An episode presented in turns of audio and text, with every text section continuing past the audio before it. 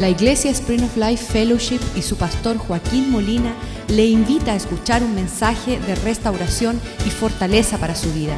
Sea parte de la visión Cambiando el Mundo. Por tu bondad en este lugar. Te damos gracias por la provisión que hay en tu mesa esta mañana, Señor, pues tú eres un Dios generoso, tú eres un Dios que de verdad tiene una mesa eh, de estrada, Señor, aquí delante de nosotros, Señor, para servirnos, para que nosotros podamos recibir lo que tú tienes. Padre, pedimos que tu palabra no retorne vacía, Señor, que seamos obedientes, que no solamente seamos escuchadores de tu palabra, sino hacedores, Señor. Que pongamos tu palabra por obra, que cuando tu palabra tú la, la envías, Señor, que tenga su propósito, Señor, y que capture nuestro corazón y alinee nuestras sendas, Señor. Pues tu venida se apresura, Señor. Pronto tú regresa para tu pueblo, Señor, rescatar y redimir. Que nosotros, nuestro corazón, sean levantados delante de ti, Señor, agradándote y sirviéndote. Perdónanos nuestros pecados, Señor, nuestras rebeldías, nuestras torpezas. Sana nuestra tierra, Señor en lo que nosotros levantamos nuestros, la vista, la mirada al cielo, Señor. Esa mirada de fe, Señor, es la que salva el pecador, Señor. Sálvanos, rescátanos, Señor. Sana nuestra tierra, nuestras familias, para que te sirvamos con alegría y con gozo, Señor, por la abundancia de todas las cosas, Señor. Presérvanos en esta fe una vez entregada a todos. Te lo pedimos en el nombre de Jesús. Amén. Estando yo, como dije, en una en una habilidad de, de, visitar un funeral esta semana, me, vi a un ancianito, el abuelo de uno de nuestros hermanos aquí en la iglesia, que falleció.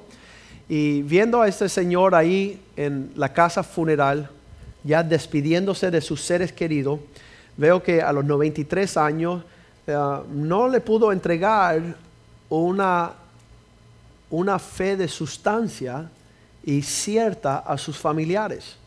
Sí, habrán visto, habrán sido una familia grande y linda, son una familia bien linda, pero quizás hubieron cosas materiales, hubieron cosas sociales, carnales, emocionales, pero no se le fue dado un legado de, esperanza.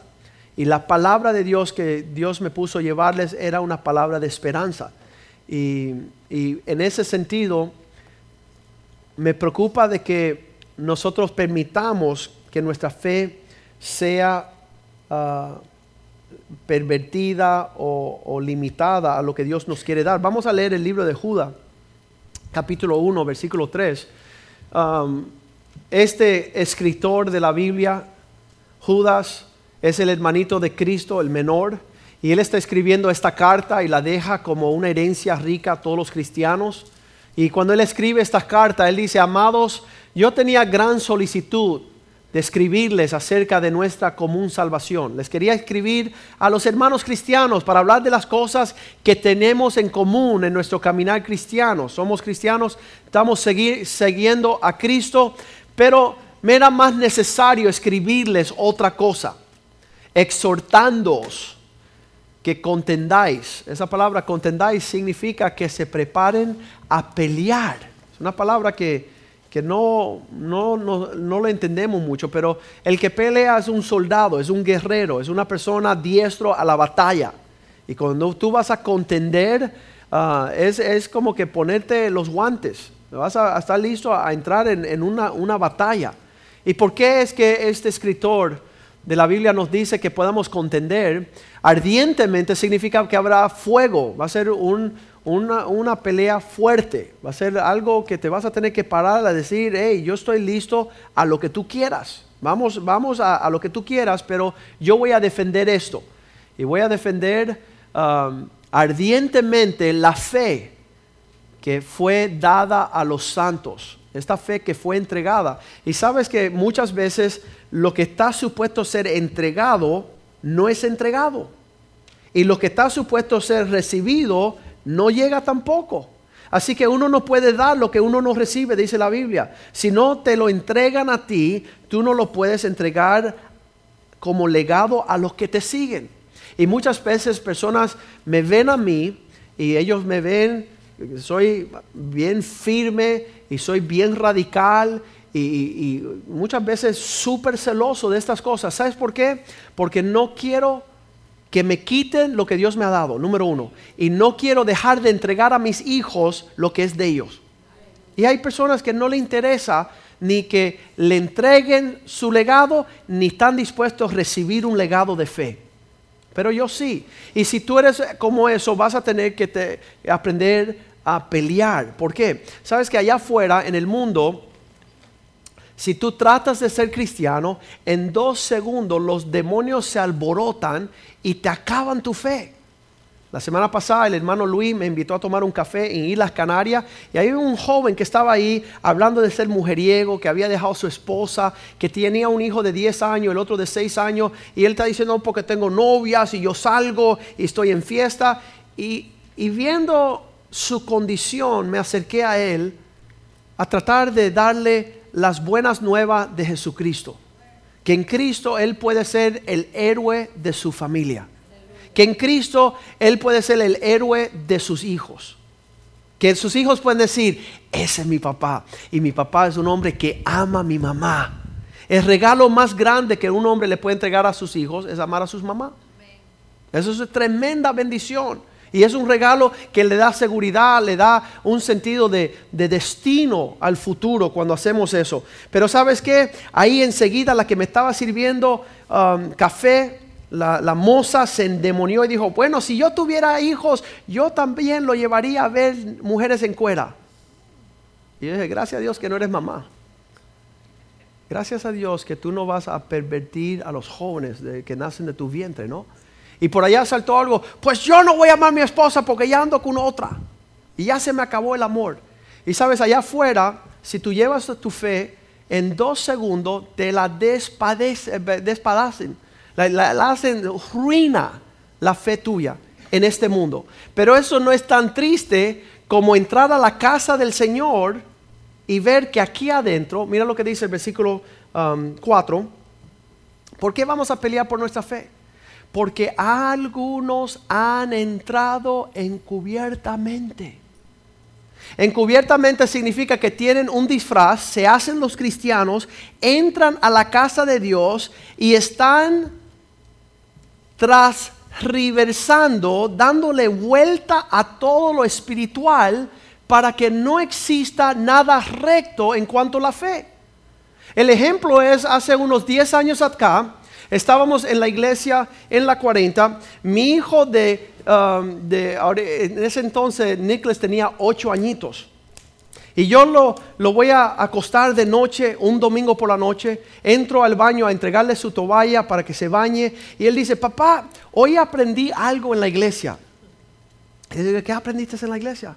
Bueno, aprendí que cuando yo tenga 18 años no te tengo que escuchar más. ¿Sabes lo que es eso? Eso es un hombre que entró aquí transversando la fe que nos ha sido entregado de honrar a nuestros padres. Y yo eso para mí fue como una espada que me traspasó el corazón. Y yo, yo casi, yo digo, ¿quién le habrá dicho eso a mi hijo de ocho añitos? Número uno, contrólate Joaquín para que tú no lo mates. Porque yo no puedo creer que alguien me zampe una vacuna a mis hijos que le traiga destrucción en la casa de Dios. Ocho añitos. Y él me dice, papá, alguien me dijo hoy que cuando yo tenga 18 años no te tengo que escuchar más. ¿Sabes que parte de la fe que nos ha sido entregado es el que honra padre y madre, le vendrá bendición y cosas buenas? Imagínate un demonio que le diga a tus hijos que cuando sean mayor de edad ya no tienen que honrar a sus padres. Eso es fórmula de destrucción. Eso es lo más satánico que puede existir sobre la faz de la tierra. Y yo le dije, papo, yo ni quería saber quién era para no tener prejuicios, ¿verdad? No, no quería ni que me dijeran quién fue el que le puso esa vacuna, porque lo iba a matar y sacar a patadas de la iglesia. Le digo, papi, yo tengo 35 años en ese entonces y yo todavía escucho a Papitín. Qué tremendo. Que con nuestro ejemplo le podemos dar un legado de bendición a nuestros hijos por la vida que vivimos que nos enseñó este librito, que vino del cielo como una instrucción para el pueblo de Dios. De los que honran padre y madre, todo le irá bien y vivirán una vida larga. Sean que tengan 10 añitos, que sean 18, 28, 35, 45. Honrar a nuestros padres es un gran legado para nosotros que somos de la fe. Algunos andan como bastardos, huérfanos, sin padres. Porque han creído la mentira, ya cuando yo sea grande no tengo que escuchar a mi papá. No tengo que escuchar a un papá espiritual. Pero sabes Dios, dice la Biblia que ellos han entrado encubiertamente, vamos a leerlo en Judas 1, versículo 4, han entrado encubiertamente a la casa de Dios, transversando la gracia del Señor en libertinaje. Ellos empiezan a tomar diferentes textos bíblicos y empiezan a transversarlo que no tiene nada de significado. Leamos uh, uh, Judas 1, 4 Vamos a ver esa porción bien rapidito. Dice, estos hombres que han entrado encubiertamente desde hace mucho tiempo han sido destinados para ser condenados. ¿Por qué? Porque son hombres impíos. Son hombres que convierte el libertinaje en gracia. Ah, yo como estoy en Cristo puedo hacer lo que me da la gana. Eso es lo que dicen. Y nuestro Dios libertinaje de la gracia de nuestro Dios y niegan el Dios único soberano, ya nuestro Señor Jesucristo. Dice la palabra de Dios que son personas sensuales. Son personas que, que están andando más en la carne emocionalmente que en el espíritu. Justifican lo que hacen basado en el alma y no basado en el espíritu. Las palabras de Derek Prince son bien fuertes. Se, se ponen los cinturones ahorita, ¿verdad? Mira lo que dice Derek Prince. Eso lo dijo él, no lo dije yo. Yo solo estoy repitiendo. Él dice, no importa lo que tú piensas, no importa lo que tú sientes y no importa lo que tú quieres. La vida de un cristiano verdadero es una persona que no le está dando importancia a lo que piensa, lo que siente o lo que quiere. Porque está haciendo lo que Dios piensa, lo que Dios quiere y lo que Dios um, eh, está deseando. Todos nuestros deseos, nuestros pensamientos, lo que nosotros queremos, ¿dónde quedó ya hace tiempo? En la cruz de Calvario. Ya yo no vivo basado en lo que yo siento. Oye, yo voy a hacer esto porque yo siento. No, mis sentimientos están crucificados. Oye, yo, yo deseo. Mis deseos están crucificados. Oye, yo pienso y tengo este sentimiento profundo de... Eso está crucificado. Ahora nosotros cristianos andamos según lo que Dios piensa, lo que Dios quiere y lo que Dios desea. Están, están haciendo las cosas ya no conforme su propio sentir. Estos impíos, hombres torcidos, andan según lo que ellos piensan, lo que ellos quieren, y están andando según sus deseos. Pero un verdadero cristiano ha sacrificado todo eso crucificado juntamente con Cristo. Para que la vida que vivo ahora no vivo yo, sino que Cristo vive en mí. Y el que no vive en esa realidad constante no es cristiano. Escúcheme, no es cristiano. Puede ser pingüino o puede ser lo que él le da la gana. Puede ser chimpancé, lo que jirafa, lo que, pero no es cristiano. Un cristiano ha negado su voluntad para hacer la voluntad de Dios. Y la base de la fe cristiana, digan conmigo, es unidad. Esa es la base. Entrar en unidad porque Dios es uno. Ya los dos no seguirán siendo dos, sino los dos serán uno. Porque guardando la unidad de la fe nos asegura de una realidad. ¿Cuál es? ¿Cuál es la realidad de nuestra unidad? Salmo 133, versículo 1. ¿Qué dice? Mirad cuán bueno y cuán delicioso es habitar los hermanos fajados, peleados y separados. Juntos. Mirad cuán bueno.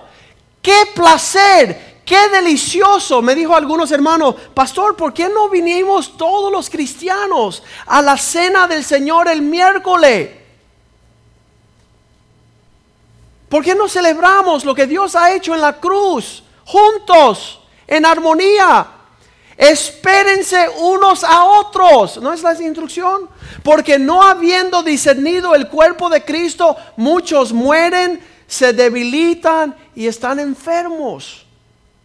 Queremos tener una vida plena en Cristo, pero queremos no entrar en una unidad. Pero dice la Biblia, mirar cuán bueno y cuán delicioso es habitar los hermanos juntos en una armonía. ¿Sabes la diferencia entre junto y armonía? El haber llegado aquí juntos es una bendición. El poder servir a Cristo juntos ya es otra categoría. Ya es otro nivel. Llegar a, estar juntos aquí es un nivel de gloria.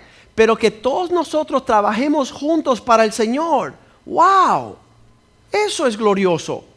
Y además, dice el versículo 2, es como un aceite, el óleo que Dios derrama sobre la cabeza que va siendo derramado a través del cuerpo hasta llegar a los pies, bajando hasta, hasta el borde de las vestiduras. ¿Cuál es esa, esa cobertura de una unidad. Mira, cuando desde arriba se está diciendo algo y se dice lo mismo y se dice lo mismo, eso va hasta el último que llegó hablando una misma cosa, teniendo un mismo pensamiento, andando en un mismo propósito, de acuerdo a un mismo espíritu. No hay una división en el cuerpo. Dios le llama eso mutilar, dividir. Dice que son eh, personas que no son dignos del reino de los cielos. Lo que no tienen la capacidad de entrar en la unidad de la fe. Hasta que todos lleguemos a la unidad de la fe, a la estatura, la plenitud, la medida de un perfecto varón. Todo haciendo un solo mover en los propósitos de Dios. ¿Por qué? ¿Por qué es bueno que estamos uno? ¿Por qué es bueno que, caiga así como un óleo sobre la cabeza? Versículo 3. Dice como desciende una lluvia, como el rocío. Allí empezó ya desde que comenzó el servicio a descender de los cielos un rocío que se llama presencia de Dios. Es algo que empieza a caer sobre cada familia, cada corazón. Es algo como una llovizna que cae que viene de los montes de Sión, el trono de Dios. Es allí, en esa unidad, que Dios manda, envía. El correo postal de los cielos viene al lugar de la unidad en el espíritu. Por eso los cristianos en los tiempos antiguos, si encontraban uno que rompía y dividía y traía una división dentro del núcleo de la unidad, lo echaban. Marca el que trae división, marca el que tiene un espíritu dividizo, el que está trayendo separación entre los hermanos, el que está sembrando discordia, el que está levantando calumnia. Sepáralo, tenerlo como inmundo. Ese no es del Señor, se está sirviendo a sí mismo. Porque en ese lugar Dios tiene el correo postal. Allá donde están unidos, están en un solo sentir, donde están un solo pensamiento. Quiero que mandas bendición y vida eterna. Ese concepto de vida eterna no lo entendemos. Es, una vida amplia, abundante.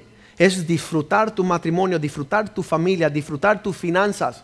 Es, es, un nivel de vida que nuestra casa no conoció hasta que mi padre a los 49 años decidió traer toda nuestra familia a la casa del Señor, a entregarse a Cristo. Ahí empezó a desprender, les voy a decir, más de 5 mil parejas han sido beneficiadas de la unidad de mis padres con los propósitos de Dios. ¿Tú te imaginas que estando en una unidad en los propósitos de Dios es que Dios pudo mandar vida eterna y bendición a más de cinco mil parejas? Pero en una división, en una separación, cuando somos expertos en no poder unirnos, estaba leyendo yo un artículo de Alberto Einstein. Fue el que recomendó que los Estados Unidos pudieran ah, hacer y descubrir la cuestión de la bomba atómica. Hay hermanos atómicos. ¿Qué significa? Que saben dividir, mas no saben multiplicar. Saben restarle al cuerpo, mas no saben traer abundancia al cuerpo. ¿Saben lo que es la bomba atómica? Y le vamos a decir ya en esta iglesia, para siempre, el hermanito atómico le vamos a decir. El, el, que trae un rompimiento de unidad en toda conversación, en todo propósito, en toda visión. Ese es el hermanito atómico. Porque aquellos que empezaron a dividir el átomo fue la bomba atómica la que trae tanta destrucción sobre la faz de la tierra. Porque no hay la capacidad de una unidad.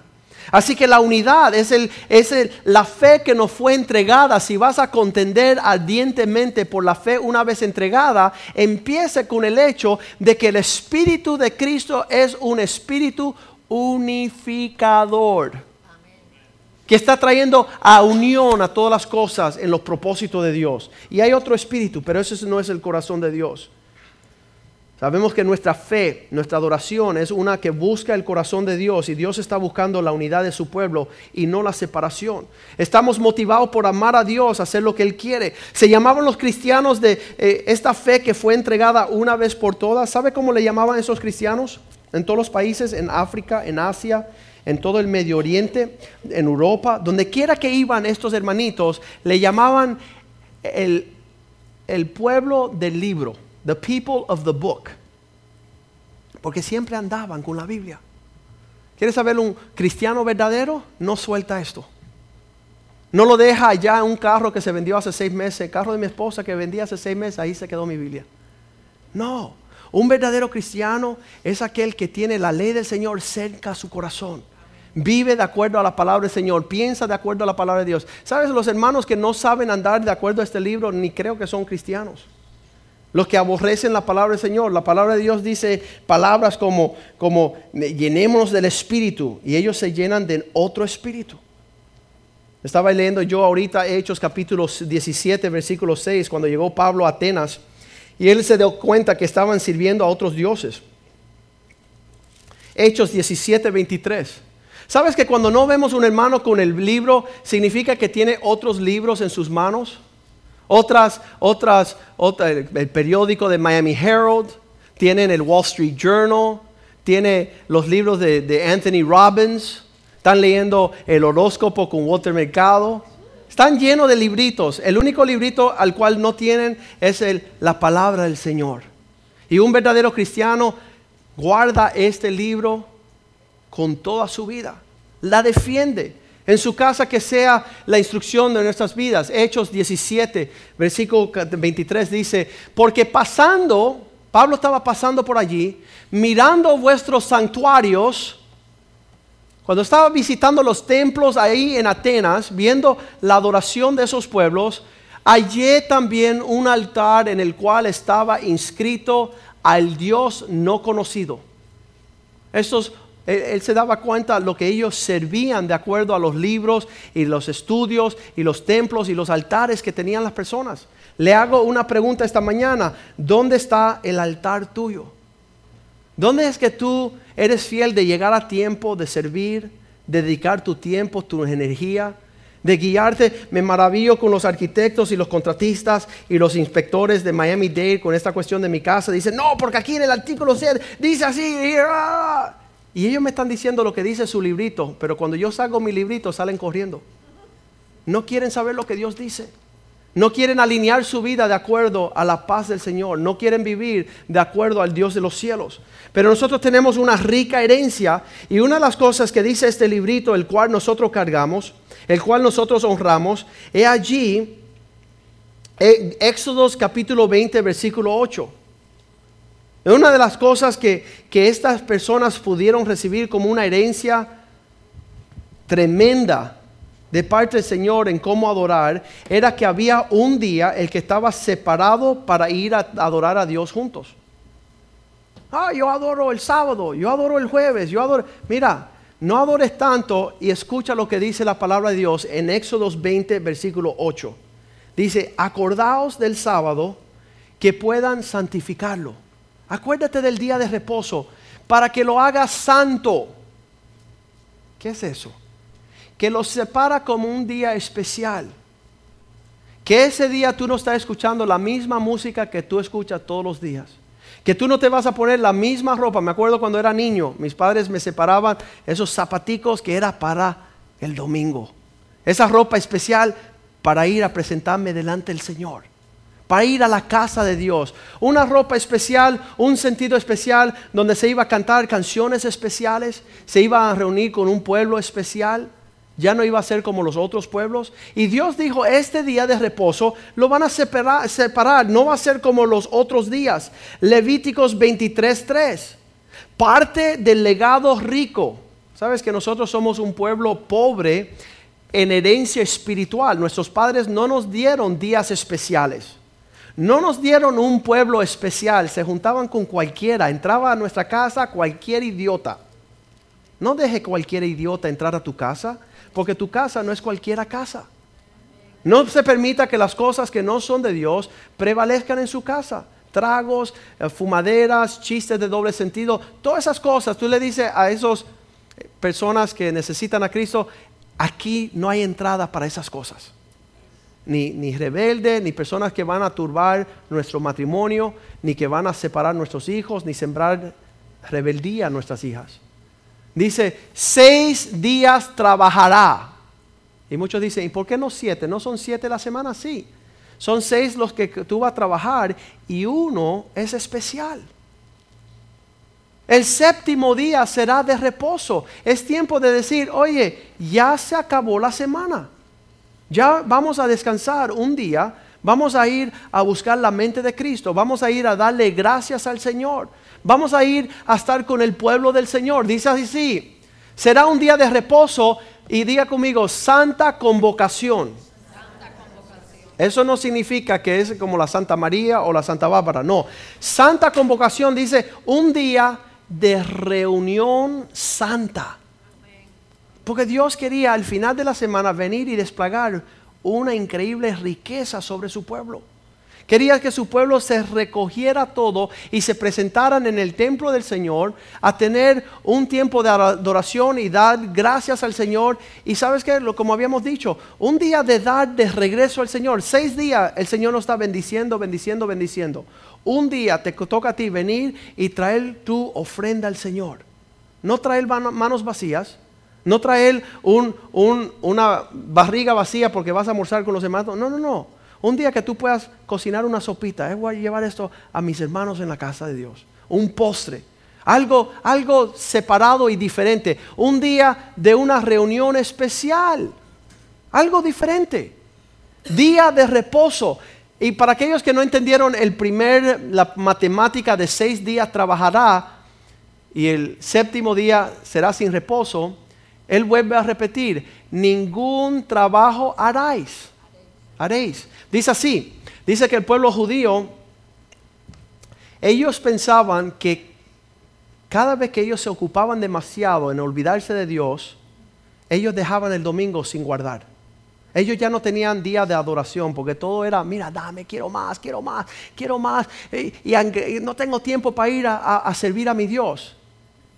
Y ellos estaban simplemente, egoístamente trayendo. Y Dios cada vez que ellos hacían eso, Él los agarraba y los metían en prisión. Lo metía esclavo al faraón, esclavo al pueblo de Babilonia, en presos. Por, dice un pastor amigo mío, que un año por cada día que ellos no guardaron el sábado. 400 años. ¿Por qué? Porque andaban fuera de la casa del Señor tan ocupados que el Señor los puso en esclavitud. Ya que no me van a servir a mí, lo voy a poner en esclavitud. Y se pusieron tan um, preocupados el pueblo del Señor que el sábado llegó a ser, ahora tú llegas a, Israel, y nosotros fuimos hace unos años, y ni siquiera ellos son capaces de presionar un botón en un elevador, porque dicen que es trabajo. Entonces, el sábado todos los elevadores trabajan automáticamente, paran en todos los pisos. Porque dicen, no, hay que respetar el sábado. Y es verdad, hay que respetar el sábado. Y mira lo que Dios dice en Isaías capítulo 58, versículo 13. Nuevamente estamos hablando de ah, preservar una herencia de adoración. ¿Qué hacen tus hijos hoy? ¿Por qué no están contigo en la casa del Señor? ¿Por qué no están guardando el día que ha sido santificado? El día de acción de gracia que tenemos familia, que tenemos paz, que tenemos salud, ¿por qué no están adorando con nosotros?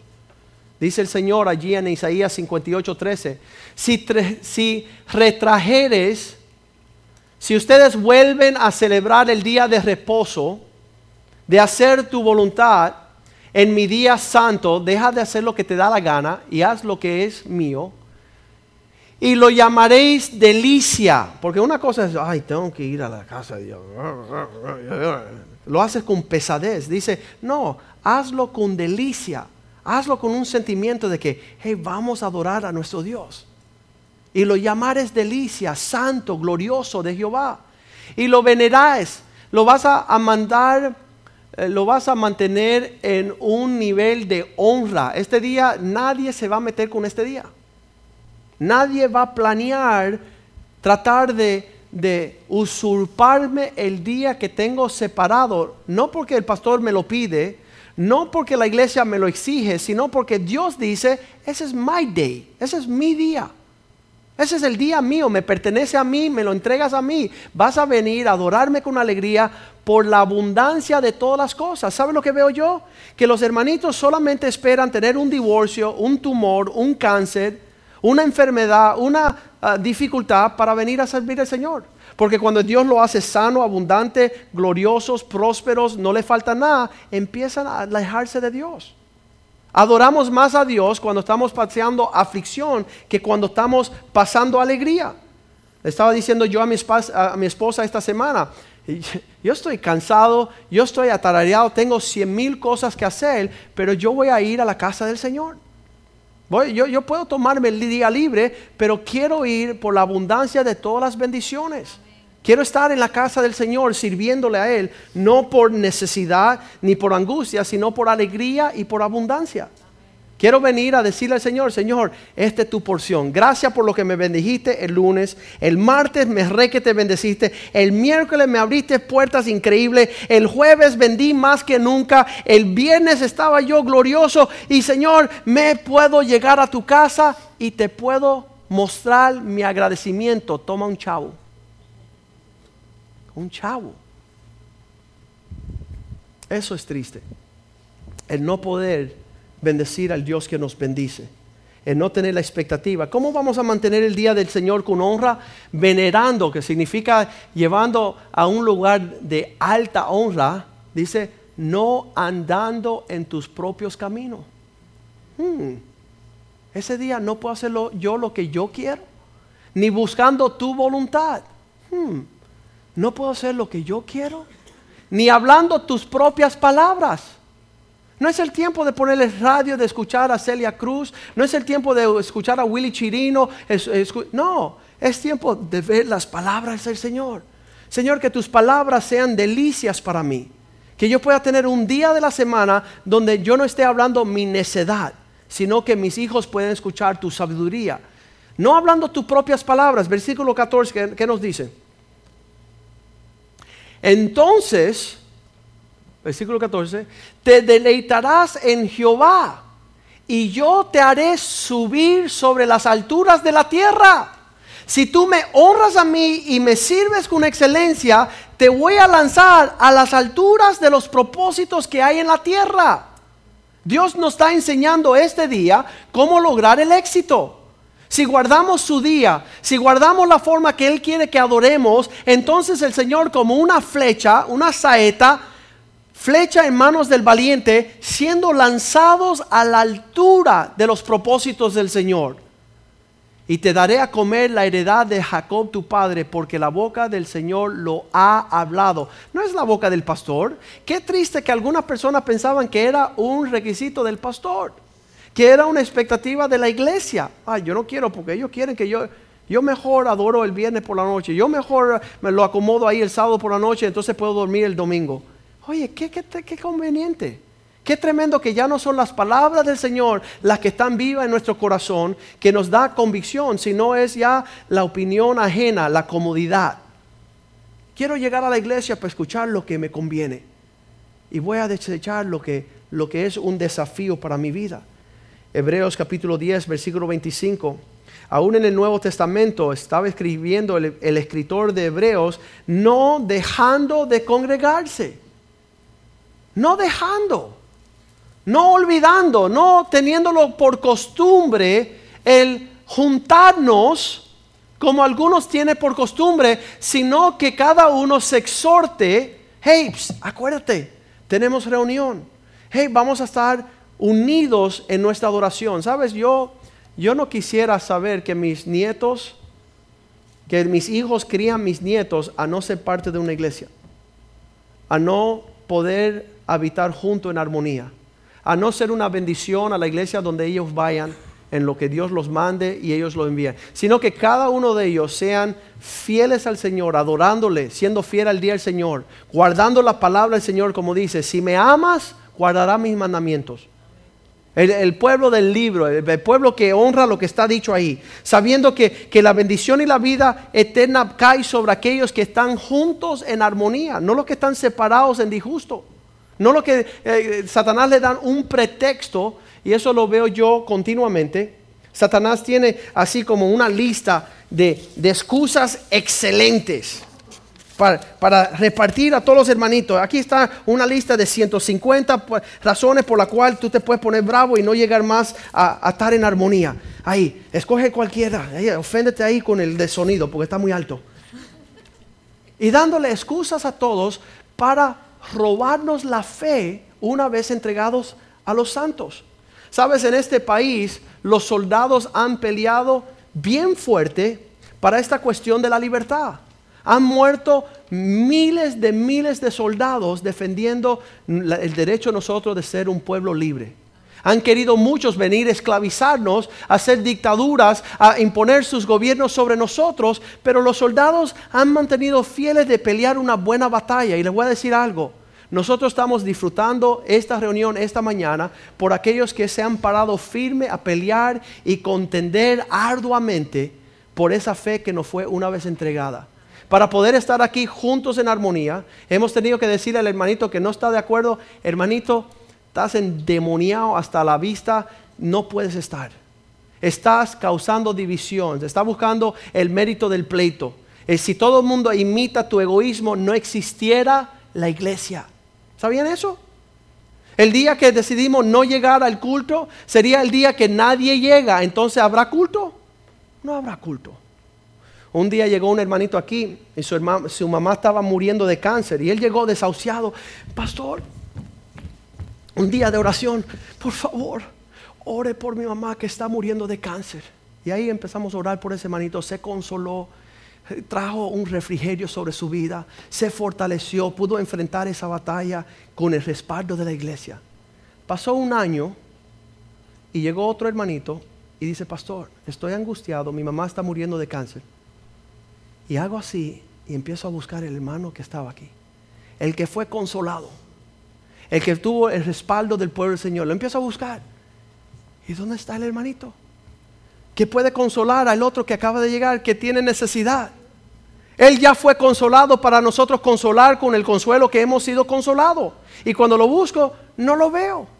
Me lo tomo esa noche, bien tarde, me lo encuentro a las 11 de la noche, lejos de la casa de Dios, y le digo, una pregunta tengo para ti.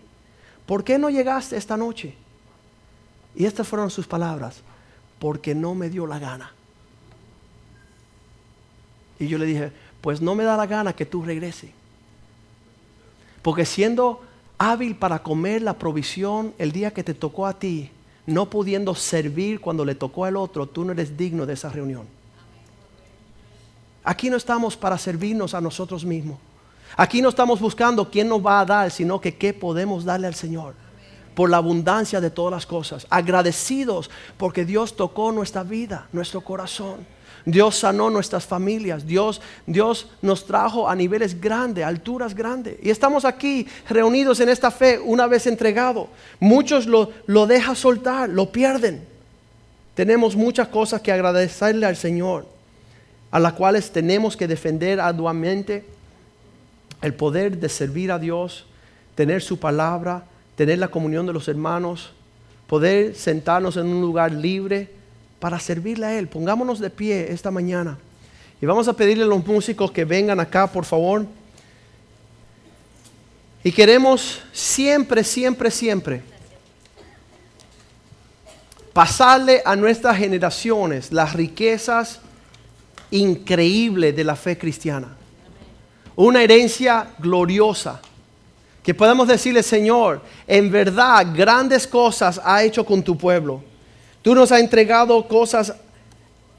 Yo les digo la verdad que, que frente a un altar como este, desde la edad de los 16 años, he venido a presentar mi vida, mi futuro, mis planes, mis propósitos.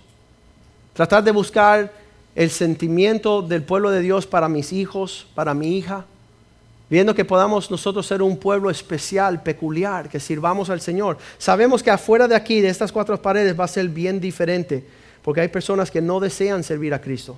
Ellos aborrecen la palabra del Señor. Ellos, como dice, dice allá en Génesis, a los egipcios, ellos odian a los pastores. El espíritu de este mundo no quiere saber que hay un hombre que esté pastoreando las ovejas del Señor. No quiere ser parte de las ovejas de su prado. Él es Dios, nosotros las ovejas de su prado. Él nos hizo y no nosotros a nosotros mismos. Nosotros no marcamos las pautas. Pero han entrado personas encubiertas, disfrazados como cristianos, que están usurpando la gracia del Señor en libertinaje. Son hombres sensuales, mujeres emocionales, caminando por sus propios pues, sus propias medidas, viviendo una vida no en el espíritu, sino en el alma. Son reservados para condenación. No conocen la unidad del Espíritu de Dios. No conocen la unidad de su palabra. No saben regocijarnos, como decía el salmista, me gocé cuando me dijeron, iremos a la casa del Señor, subiremos, subiremos a la casa del Señor. Me, me gocé estaba yo gozoso. Asegúrate que Satanás no te robe el gozo en cuanto a estas cosas. Ayer estaba hablando yo con un hombre que conocí en Homestead y me dice, yo estuve en una iglesia 45 años, pero un día el pastor dijo algo que no me gustó y nos fuimos. Y yo lo miré ahí y yo dije, Dios mío, ¿cuántas cosas habrás dicho tú que el pastor quería dejar de venir también? ¿Cuántas cosas no habrás dicho tú que el pastor quería hace rato decir, yo me voy para otro lugar? Cuidémonos de honrar y pelear por esta fe que Dios nos dio. Es preciosa. Es, una, es un lugar de esperanza, de fe, de amor. En lo que cantamos esta canción pueden inclinar su rostro. Y ahora le corresponde a usted decir amén a las palabras del Señor. Señor, quiero alinearme de acuerdo a tus palabras. Quiero que tu espíritu sea la medida de mi rectitud. Quiero que mi corazón esté recto delante de ti. Quiero que mis hijos, mis hijas vuelvan sus corazones a una fe genuina. En lo que cantamos esta canción, entonces voy a orar. Si usted desea incorporarse, ser, decir, yo quiero empezar a honrar al Dios de los cielos, quiero servirle más excelente, el altar está abierto.